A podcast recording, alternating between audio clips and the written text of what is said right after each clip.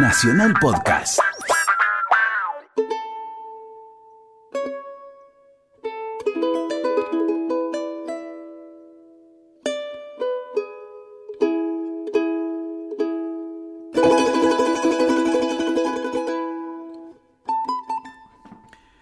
Qué bueno, buenas tardes, estamos aquí en el aire de Radio Nacional, la radio de todos, haciendo argentinos. Este encuentro que intentamos sea una forma de recuperar la historia, el presente, el laburo, el entusiasmo de los argentinos por hacer la Argentina. Y hoy estoy seguro que vos te vas a poner entre melancólico y contento, entre nostálgico y esperanzado, porque vamos a hablar de trenes, vamos a hablar de los ferrocarriles argentinos. Y yo te cuento que desde muy chico, para mí el tren era algo importante y nació de una casualidad, o no tan casualidad, porque mi abuelo de muy chiquito me llevaba hasta la estación a ver pasar trenes, ahí en el barrio de Núñez, en el norte de la ciudad de Buenos Aires, y desde entonces, yo tendría 3, 4 años, para mí el tren pasó a ser algo consustancial a mi vida. Y para los argentinos también.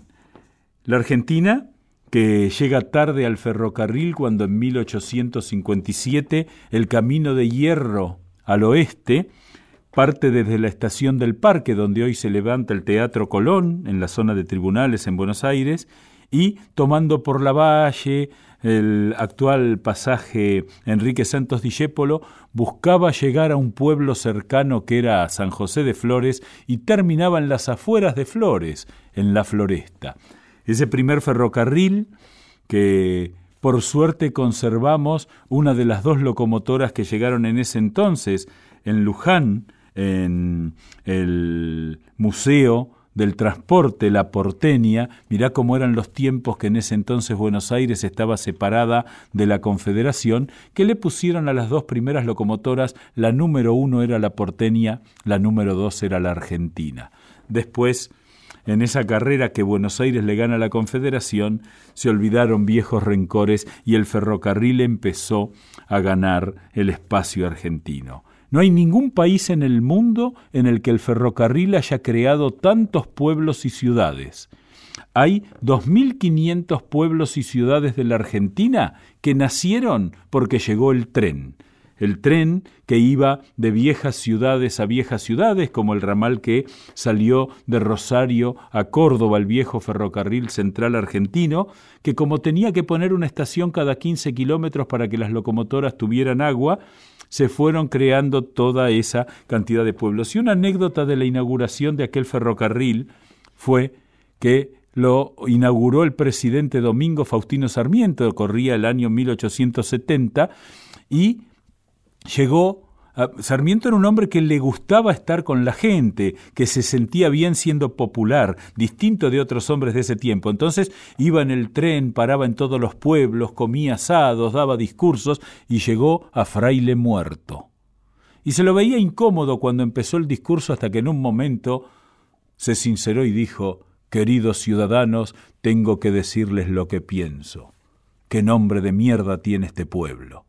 Y la gente se quedó toda paralizada y él dijo, ¿por qué no me dicen quién es el vecino más eh, reconocido por ustedes? Y una señora levantó la mano y dijo, los hermanos Bell, que eran hombres que habían llegado a ese pueblo por el ferrocarril. Y así fue que ese viejo pueblo de fraile muerto que recordaba una historia del 1600 se convirtió en Belleville.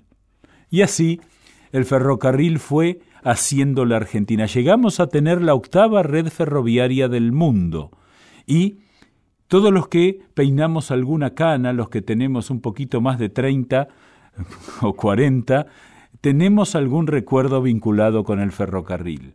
Si yo te digo que viajabas en el mar platense, a Mar del Plata, o los Arrayanes a Bariloche, el tren mielero, porque lo usaban en esos coches dormitorio todos los que viajaban eh, de luna de miel a Bariloche. El primer tren del mundo que tuvo un coche cine. Tenía un coche discoteca, tenía un coche bar, tenía un coche comedor. También, si te cuento del rayo de sol o el serranoche, aparece Córdoba si te cuento del Expreso Buenos Aires-Tucumán o el Estrella del Norte, uno de los grandes clásicos del ferrocarril argentino, el Libertador a Mendoza, el San Juanino a San Juan, el San Rafaelino al sur de Mendoza, el Gran Capitán, ¿eh?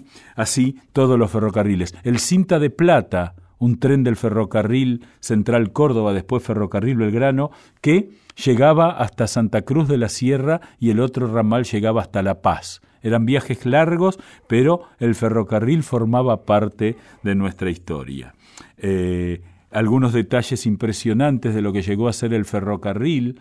Eh, podés mirar esas viejas películas como Kilómetro 111, que es un poquito amarga cuando todos esperaban que llegara el tren del gobernador porque al jefe de estación le llegó un telegrama a tal hora pasa el tren del gobernador y él no leyó que solo pasaba y todo el pueblo esperando al gobernador y el tren siguió de largo. Es una escena, Pepe Arias la muestra ahí. La bestia humana, una película de Daniel Tiner que te muestra lo que era el ferrocarril. Sangre y acero, Virginia Luque era la protagonista, y hay un momento que hay una charla entre Carlos Cores, que era el galán, y ella, donde ella, enojándose por la poca bolilla que le daba a Carlos Cores, le mira y le dice, ¿pero ustedes qué se creen? ¿Que son una dinastía?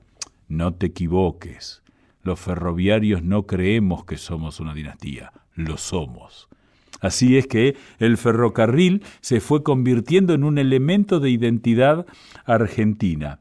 El marplatense en 1952-53, tres horas y cincuenta minutos a Mar del Plata. Si te tomabas el tren a Rosario te acordarás que decía tres horas y un ratito. Bueno, las cosas se han modernizado.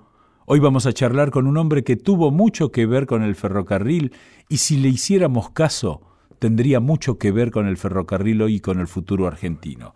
Pero, ¿qué te parece si nos escuchamos un tema musical que es maravilloso para entender cómo todos los argentinos estamos atravesados por el tren.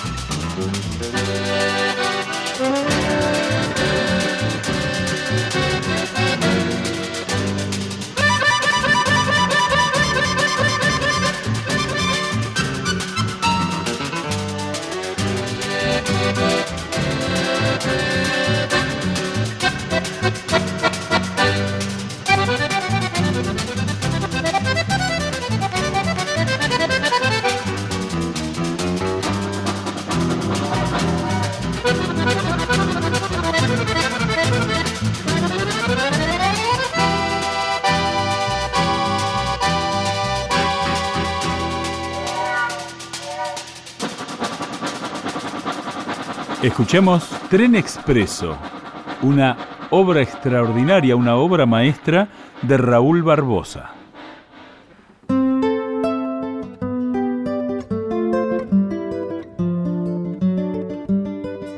Estás escuchando Argentinos. Estás escuchando Nacional. Y en esta tarde de domingo vamos a hablar con un ferroviario de ley, con uno de esos hombres que pertenecían y pertenecen a la dinastía de los grandes ferroviarios argentinos, un hombre que, con el cual eh, vamos a charlar un rato largo, que es Elido Beschi, ¿Qué tal, Elido? ¿Cómo estás? ¿Cómo te va, Lázaro? Un gusto escucharte. Para mí es un enorme gusto charlar con vos y quiero que me digas, digamos, cómo conociste el tren. ¿Cuándo fue el día que te encontraste con el tren? Mira, yo nací en Junín, una ciudad eminentemente ferroviaria, y mis parientes, mis viejos, laburaban ahí en el taller ferroviario que empleaba 4.000 personas. ¿4.000 personas? Sí, sí, ahí este, estudié la escuela industrial, me acuerdo que en esa época entraban 17 técnicos de los que se recibían este, en la escuela industrial entraban al taller ferroviario, ¿no? Eh, eh, eran épocas del ferrocarril estatal ya, ¿no? Sí, sí, sí. Yo este, nací en, el año 39, así que muy poco del ferrocarril británico, aunque algo vi.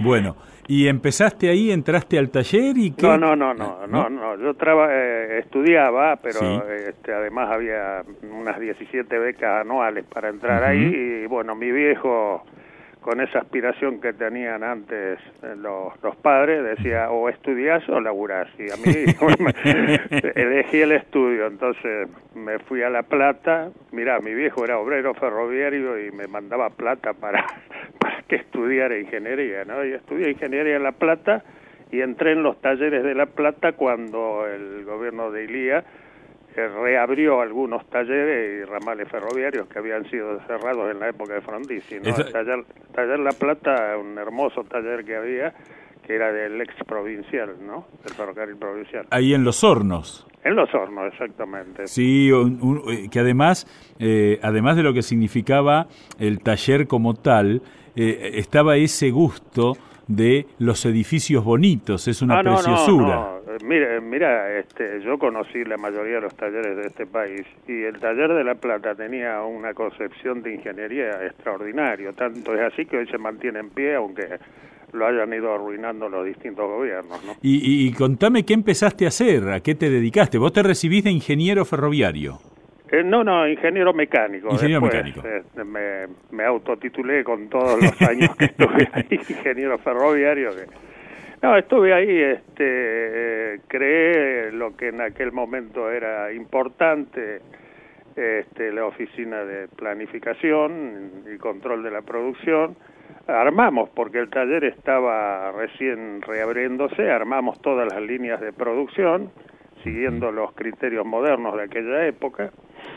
Y bueno, después este, antes del año 70 pasé a, eh, a trabajar en el ferrocarril Belgrano, que era el, taller dependía del ferrocarril Belgrano, en el departamento de mecánica, que era el que concentraba toda la, atención del mantenimiento preventivo y, y demás, ¿no? Y tenía seis talleres en el ferrocarril Belgrano.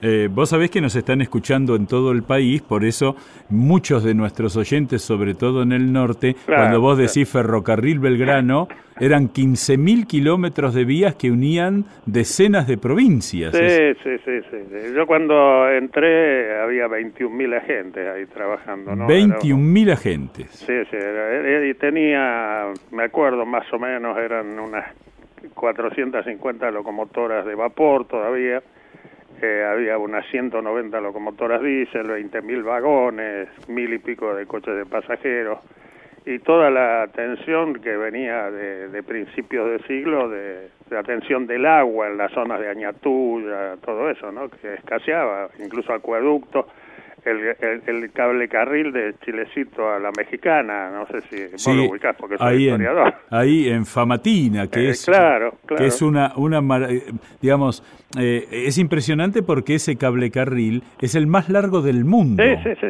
es impresionante. Eh, era, una cosa de loco, además había que atenderlo una vez por año, ¿no? le tocaba la división que tenía yo ahí en el ferrocarril Belgrano, y había unos expertos que iban a en mula, y además había unos trapecios porque las, las, barquitas esas donde iba la gente no se detenían, se ponían en marcha y empezaba a caminar, ¿no? Claro. Y había unos trapecios que la gente se agarraba de ahí para engrasar este los cables ahí arriba, ¿no? En las torres esas. Pero mira qué maravilla, por suerte ha sido declarado monumento histórico nacional para su conservación. Sí, y, sí, y vos no, lo, hemos roto dentro de todas las cosas. No lo hemos roto. Exactamente. Y entonces en esos tiempos, ya en los 70, ¿cuál era tu lugar de trabajo? Y ahí donde están los tribunales hoy en Avenida de los Inmigrantes, no los, los famosos de, de Comodoro, Pi, los que están enfrente, ese, ese, edificio que construyó el mismo ferrocarril Belgrano, ¿no? el administrador famoso que tuvo Nugués. Nugués. Hay, hay, un dato interesante que ese edificio, a pesar de que lo han convertido en tribunales, todavía luce en su fachada ferrocarriles del Estado. Sí, señor. Y eso... ¿Vos sabés que, sabés que una pequeña anécdota. Sí, dale. Me tocó, eh, estando en el gremio de personal de dirección de ferrocarriles, tenía que ir a declarar bastante seguido, ¿no? Por las denuncias que hacíamos y demás. Y me tocó ir a, a, ese, a esas oficinas. Sí y entré en la oficina que había sido mía ahí en el ferrocarril Belgrano, que era una cosa que no tenía ni un ministro en ese momento, ¿no? Porque el edificio ese estaba hecho con todo. Bueno, el abandono, todo, casi me pongo a llorar ahí cuando entré. Porque, claro, se había cambiado la finalidad y había expedientes tirados por todos lados, los pisos abandonados que eran de, de roble de eslabón y, en fin, todo eso un, desastre, como hemos hecho históricamente. Vos sabés que yo siempre pienso que algún día, eh, para los que creemos en Dios, Dios nos va a llamar a los argentinos y nos va a decir, che, todo lo que le di, todo lo que hicieron, ¿por qué no lo cuidaron? ¿no? Así que, bueno, y contame, digamos, eh, ¿qué, ¿qué es lo que te pasaba cuando de pronto tenías que ir a un taller y te encontrabas con una locomotora que había que poner en marcha? Con acá en La Plata, cuando se reabrió este taller, eh, este, se hacían reparaciones de locomotoras diésel y coches de pasajeros de la línea que este, iba de La Plata a Avellaneda, ¿no? la ex provincial. Así, sí, sí. Eh, se reparaba el material que había ahí más el que hacía retiro Bulogne. Claro. Este, y las primeras locomotoras eh, que vinieron fueron unas, unas máquinas Whitcomb se llamaban, ¿no? Inglesas, ¿no? No, no, norteamericanas. Norteamericanas eran. Sí, sí. Y las segundas eran inglesas, la English Electric. Ahí está. Muy buena locomotora. Y Verspur, con un acuerdo que había habido con Holanda. Que eran los este, famosos, las famosas locomotoras y los coches Holanda. Ah, bueno, los coches eran una maravilla, realmente. Y hasta no hace mucho andaba alguno en la línea Bariloche. Sí, que hay que decir que esos coches vinieron con autorizada una velocidad máxima de 150 kilómetros por hora en los años 50. Sí, bueno, eh, yo te, digo algo, no sé si. creo que te lo he comentado en algún otro programa. Sí. En Tafí Viejo, en los años, en la década del 40, se diseñaba, se hacía toda la ingeniería y se fabricaban coches metálicos con aire acondicionado que, había pocos países del mundo que tenían esa tecnología. Exactamente, eran cuatro o cinco países los que hacían y nosotros hacíamos el diseño, la construcción y, bueno, la puesta en marcha. ¿Cómo se hacían las partes fundamentales de la locomotora de vapor? ¿Cómo se llegó a ser ya más avanzado? En la época de Alfonsín se consiguió la licencia de Alco General Electric y se fabricaban los motores diésel en, la planta de Fiat en, Córdoba. En Córdoba. Que ese es un detalle muy, muy impresionante porque la, la, General Motors, que fabricaba locomotoras, eh, solo hacía los motores en una planta en Estados Unidos, la planta de Lagrange. No, no daba licencias. No daba licencias y se hicieron acá. Eh, los General Motors se hacían parte. El que se hacía completo era el, el Alco General Electric. Ajá. Que son, eh, fíjate que las únicas locomotoras que están andando, sobre todo en los ferrocarriles de carga, son las General Motors y estas Alco General Electric. Que son las otras las, las liquidaron todas. Pero las Alco, que todavía se las ve, que son las, las grandotas, ¿no? Sí, la, eso, eso. la- la Alco 16, Alto, esas esa que son altas. que son altas, son locomotoras de los años 50 y siguen, y sí, siguen sí. dándole y dándole y dándole. Sí, y la General Motors, la última compra grande que hizo la Argentina de 200 y pico locomotoras en los años 70. Exactamente, y siguen dándole. Sí, Eh. Y entonces, eh, vos además, eh, algo que para mí siempre fue muy fuerte, es que los ferrocarriles argentinos y los técnicos y los ingenieros eran consultados por el mundo por Sí. los logros que habían tenido, y vos sos uno de ellos. Y no, no, yo soy No seas- más modesto. no- no este, seas modesto, vos- pero vos contanos- haber oído nombrar a Livio Dante Porta. Sí, bueno, el Eh, caso de. Porta. Te, te voy a hacer una, un ofrecimiento musical, Elido. ¿Te ver, parece dale. bien si escuchamos una canción de Luis Alberto Spinetta y después seguimos charlando? Dale, Muy bien. con el flaco arriba.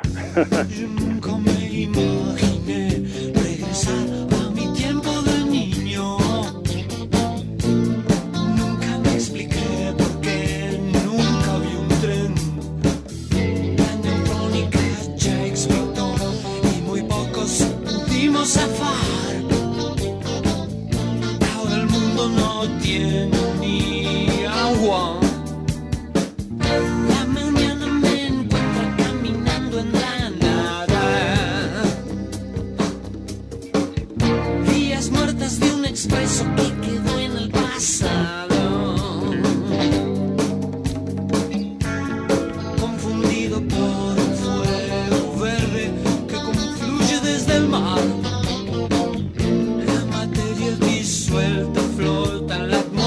sin sol. La neutrónica ya explotó y muy pocos pudimos zafar.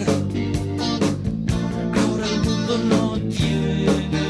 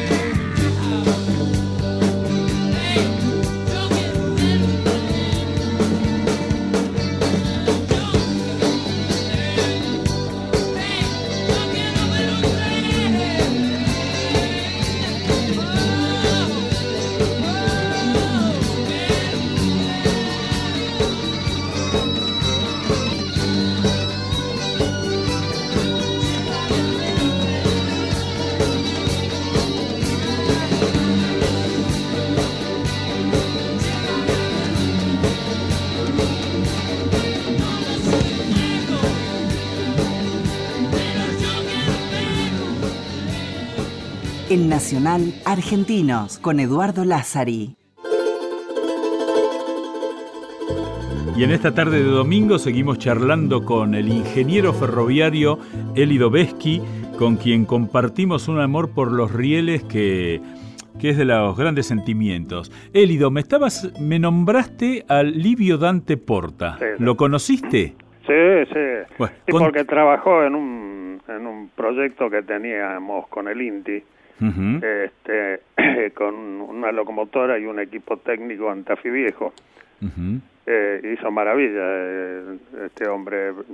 Por ejemplo, eh, me acuerdo, hasta me acuerdo el, nombre, el número de la locomotora que, Sí, sí. que usaba de experiencia, que era la 1802 eh, de vapor, ¿no? Sí, sí, y sí. bueno, un- un día teníamos un problema de atascamiento de como 4.000 vagones se habían juntado ahí en, en Güemes, que era Sí. una playa de transferencia de carga.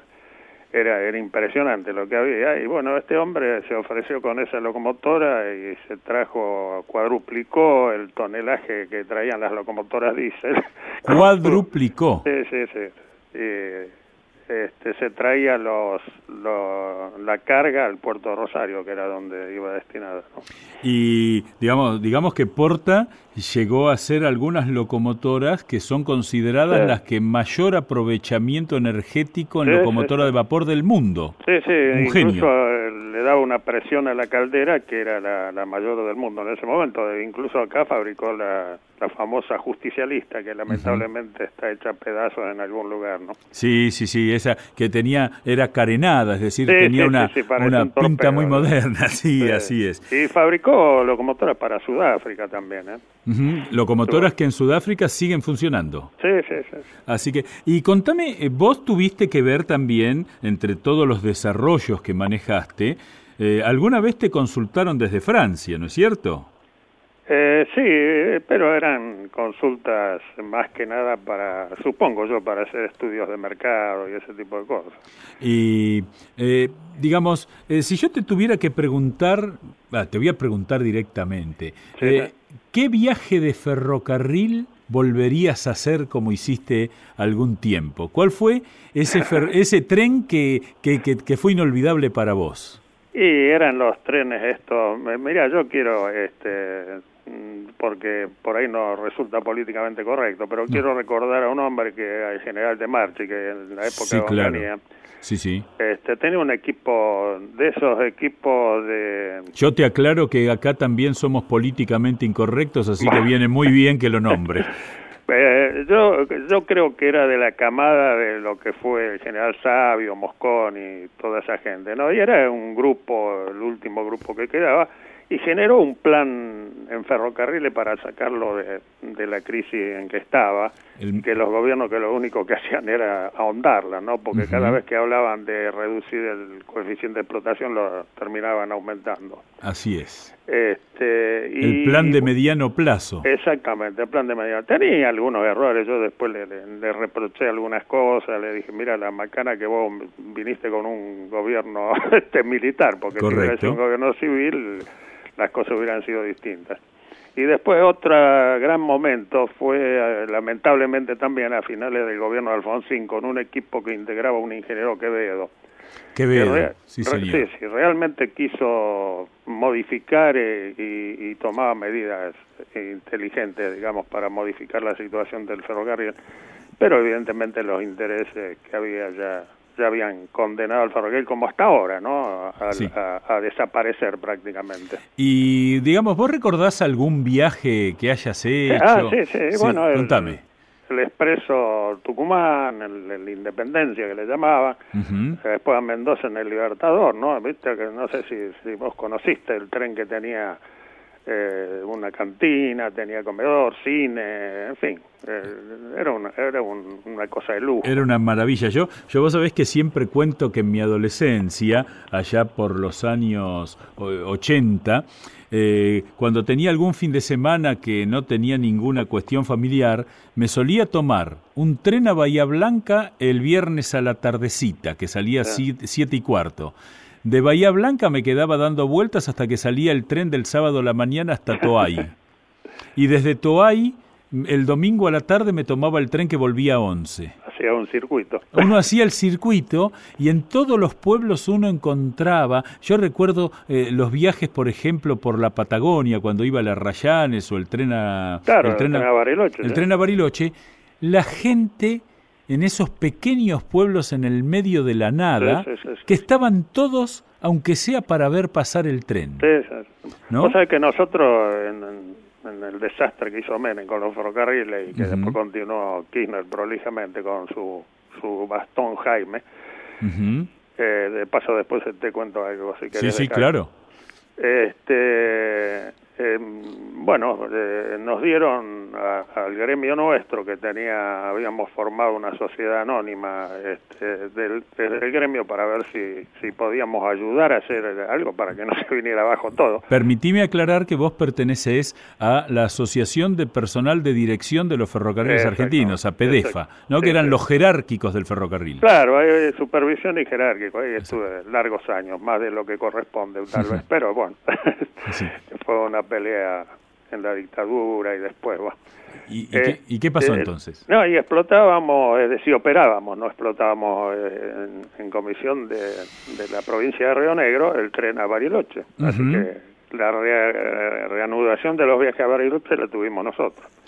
Bien, eh, me ibas a contar una anécdota de Jaime. No, no, el, el tema, bueno, de Kirchner y, y- y Jaime Kirchner, yo estuve hablando con él al principio, acordamos cómo era el programa de gobierno en el tema ferroviario, este, debido estuvo varias veces conversando el tema ese y, y nos dijo, bueno, ustedes dirán cómo, cómo reorganizar esto y le presentamos un plan, no sé si todavía no está en internet el, el tema.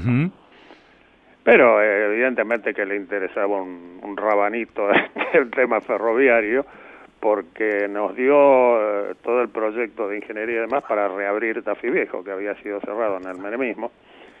Y realmente lo único que quería era la propaganda, la foto ahí sacada en, el, en un palco hablando de, de los ferrocarriles y después impidió por todos los medios y a través de Jaime de que se desarrollara la industria ferroviaria que habíamos hecho el plan en base a empezar en Tafí Viejo.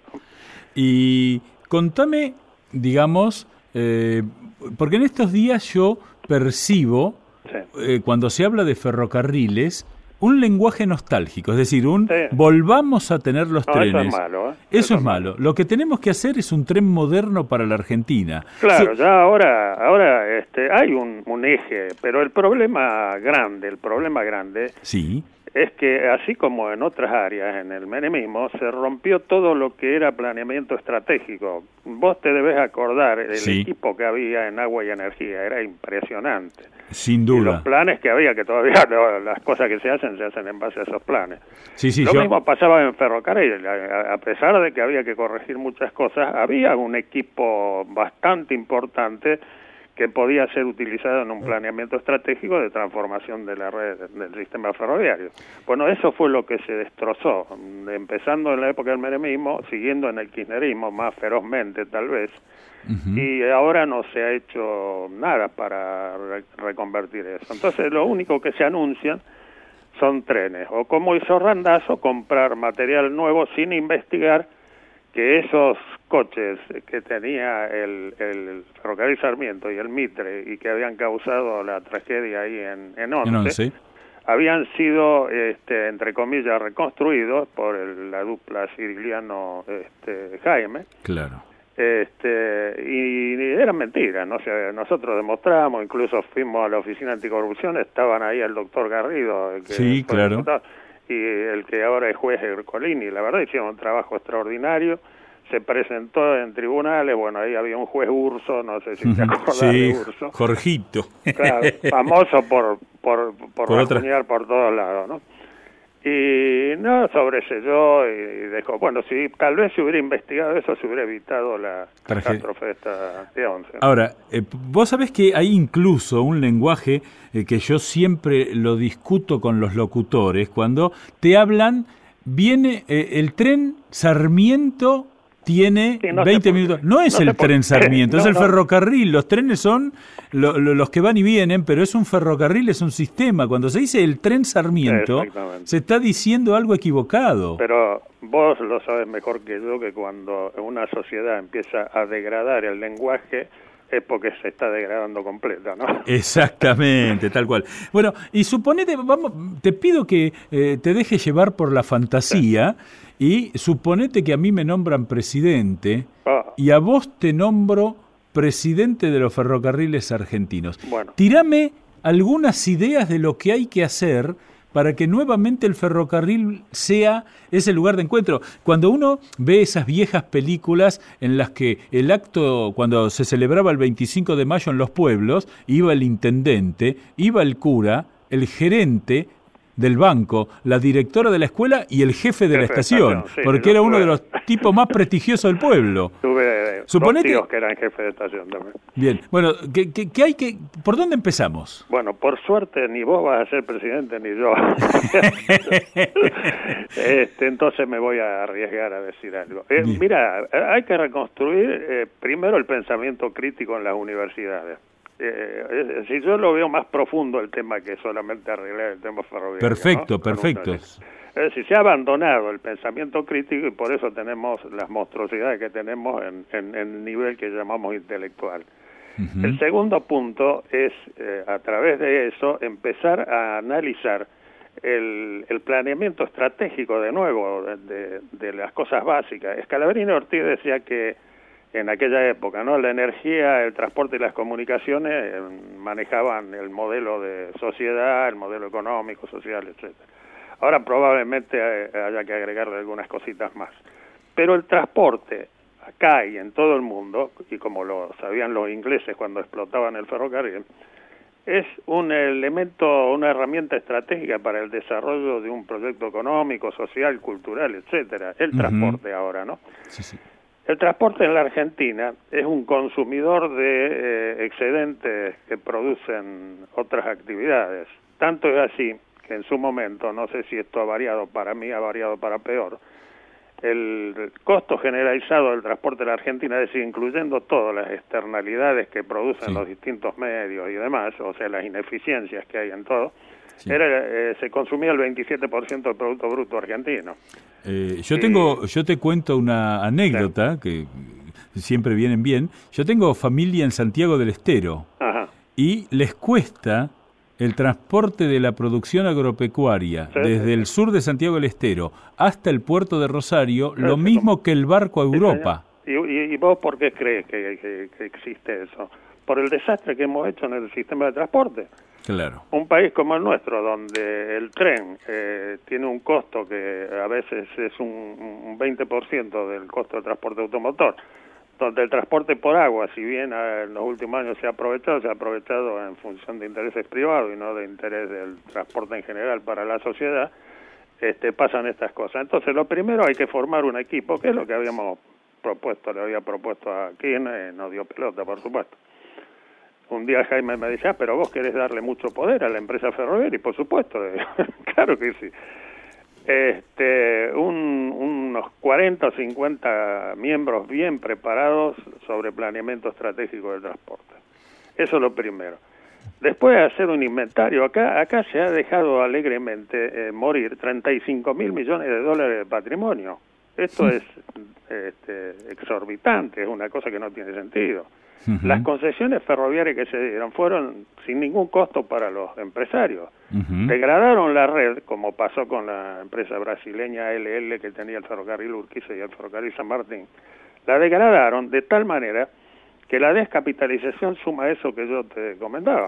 Sí, sí, sí. De hecho, vos querés largar un tren rápido de Mendoza a No, Buenos Aires no. y son 10 días de viaje. Sí, sí, incluso en la Picasa, la última genialidad de Jaime fue eh, gastar 50 millones de dólares de un préstamo para, para levantar el nivel de la Picasa, en vez de, de estudiar cómo hacer de que la Picasa no, No se inunde más. no, no inunde más a la- ni la ruta ni, ni a la línea ferroviaria. Y bu- bueno, a través de ese grupo este, empezaríamos a conformar un inventario de cómo está la red ferroviaria y cuáles son las partes que vale la pena conservar y cuáles no. Eh, un- hubo un último intento de un querido compañero que ya falleció, Jorge Contestí, que este, escribió un libro hace unos eh, 12 años más o menos sobre cómo se podía levantar esto, con los costos, con, en fin, los planes y todo. Tampoco se le dio pelota. Pero vos me estás dando un dato que es interesante, Élido, y que quiero agradecerte. Para quienes nos están escuchando, estoy hablando con el ingeniero Élido Veschi, uno de los grandes del ferrocarril argentino. Eh, lo bueno es que si ponemos manos a la obra, tenemos con quién y tenemos con qué. ¿Con quién hay que prepararlo específicamente? no Hay, eh, por supuesto que hay gente sumamente inteligente en la Argentina, si no hubiéramos desaparecido como país ya a esta altura.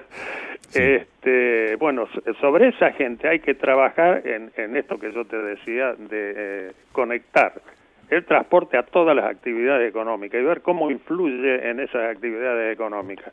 Por ejemplo, si nosotros eh, hubiéramos seguido los principios de Bailey Willis, un, investigador de allá de, principios del siglo pasado, hubiéramos construido el ferrocarril transpatagónico en los faldeos cordilleranos. Esto hubiera puesto en valor 15 valles que hay ahí en, esa zona de para abajo y con costos menores que los de la pampa húmeda.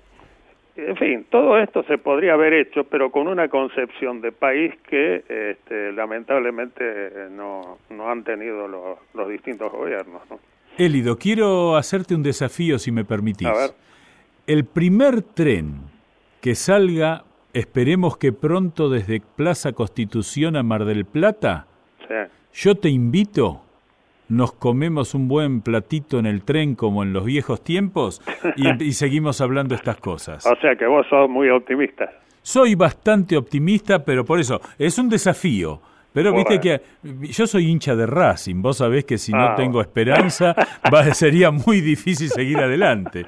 Bueno, ¿Eh? bueno, bueno, encantado, te, quiero, te quiero Ojalá se cumpla, yo también soy optimista. Bueno, yo te quiero agradecer enormemente por varias cosas. Primero, por la claridad con la que podés contar cosas que no son fáciles. Lo, contás con una sencillez, ¿eh? lo contás con la sencillez del tipo que sabe. En segundo lugar, porque después de todas las que pasaste, seguís apostando al futuro, que es lo que hacemos todos. Por supuesto. Y la verdad es que para mí siempre es un honor y un placer charlar con vos. Así que, si me permitís, yo sé que te gusta un poco Mercedes Sosa, ¿no? Antes, ah, de eso, te quiero decir algo. Este, sí. Mirá lo optimista que soy, que los escucho los sábados a ustedes, ¿no? en la otra radio. Bueno, yo te, agradezco mucho y... No, no, eh, son, buenos, son de los pocos buenos que hay todavía. Bueno, bueno, bueno, la idea es que hay que juntarse los buenos y, seguir demostrando que, que, la utopía es posible. ¿eh? Exactamente. Te mando un gran abrazo y me permito despedirte con encuentros y despedidas que es lo que pasa siempre en el andén de un tren, porque cuando sale un avión la gente se, saluda fríamente, pero cuando parte un tren siempre uno derrama una lágrima. ¿Eh? Te mando un gran abrazo. ¿eh? el ingeniero Elido Veschi y Mercedes Sosa.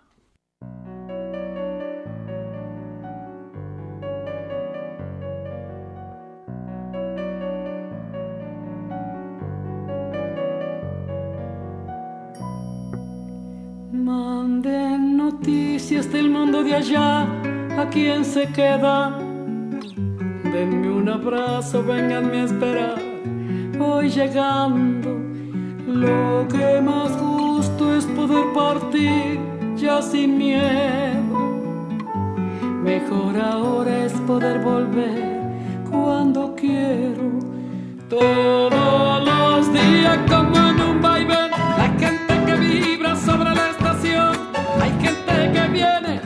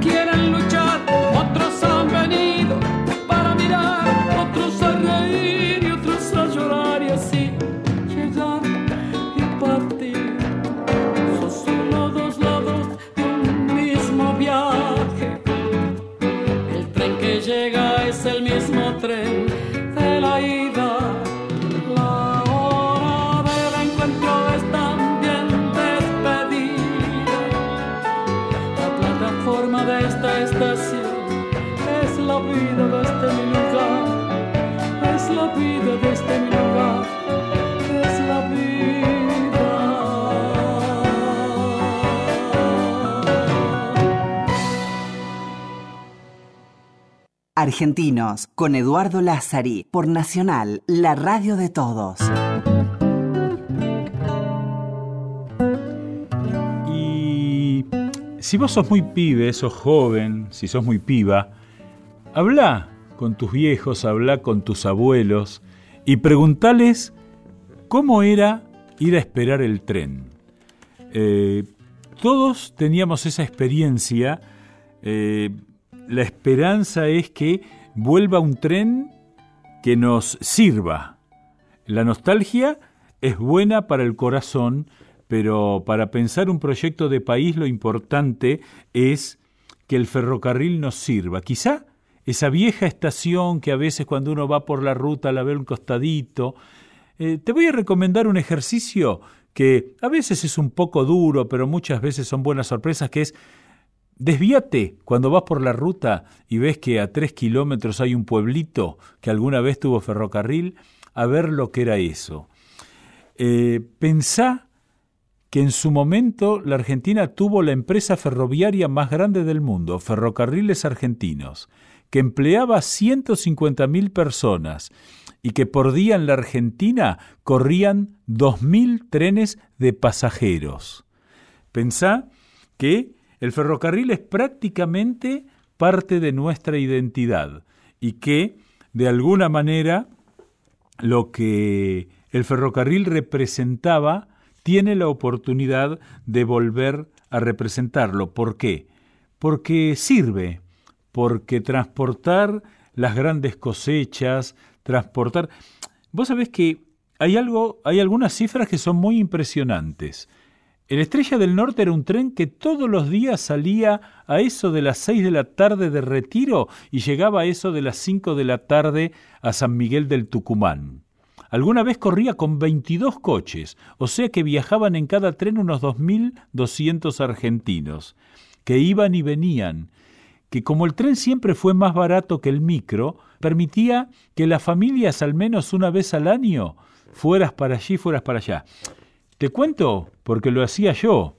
Siempre me gustó ir con una docena de facturas, saludarlo al maquinista y decirle, ¿cómo le va, socio? Subí, pibe. Y podía viajar en la locomotora, a veces a Mar del Plata, a veces a Bahía Blanca, alguna vez a otro lado. Y en temporada, a Mar del Plata había 12 trenes. Era vía única. O sea que los 12 trenes que iban se tenían que cruzar en algún lado con los 12 trenes que venían. Y en 4 horas 20, 4 horas 25 estabas en Mar del Plata. Y había un tren, el marplatense, plateado, unos viejos vagones que se habían comprado de una empresa que había quebrado en Estados Unidos, 1942, trenes de acero inoxidable, que salía a las diez y media de la estación Constitución, llegaba a tres y diez, por ahí, tres y cuarto, a Mar del Plata, para ir al casino. Después te traían a la tarde. Y el tren tenía una pecera. Mirá de lo que me acuerdo. ¿Por qué tenía una pecera? Porque dividía el comedor de una suerte de living.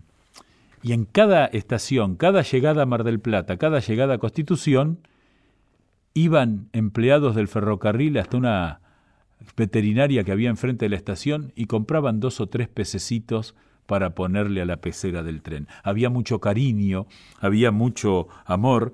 Por eso queremos cerrar este programa que tiene que ver con el ferrocarril, en mandándole un saludo, mandándole un abrazo a Jairo.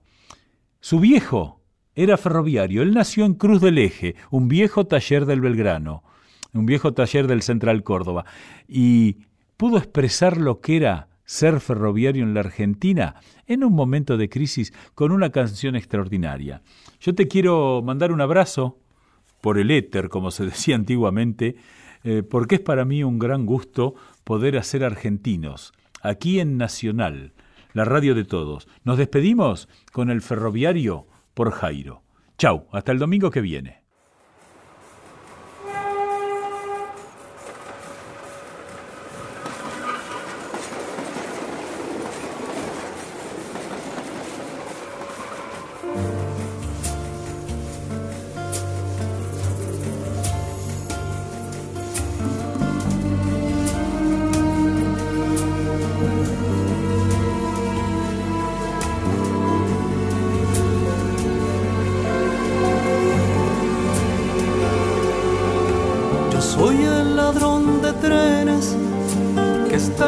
fotografía, reclamado, vivo muerto por toda la policía.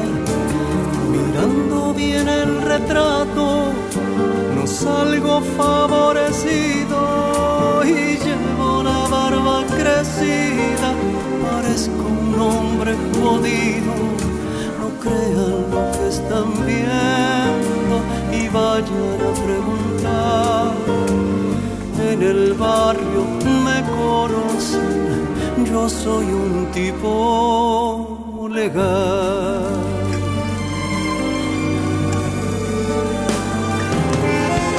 Mi abuelo, mi padre y yo, los tres fuimos ferroviarios, pero pararon los trenes porque eran deficitarios, no se anduvieron con buenos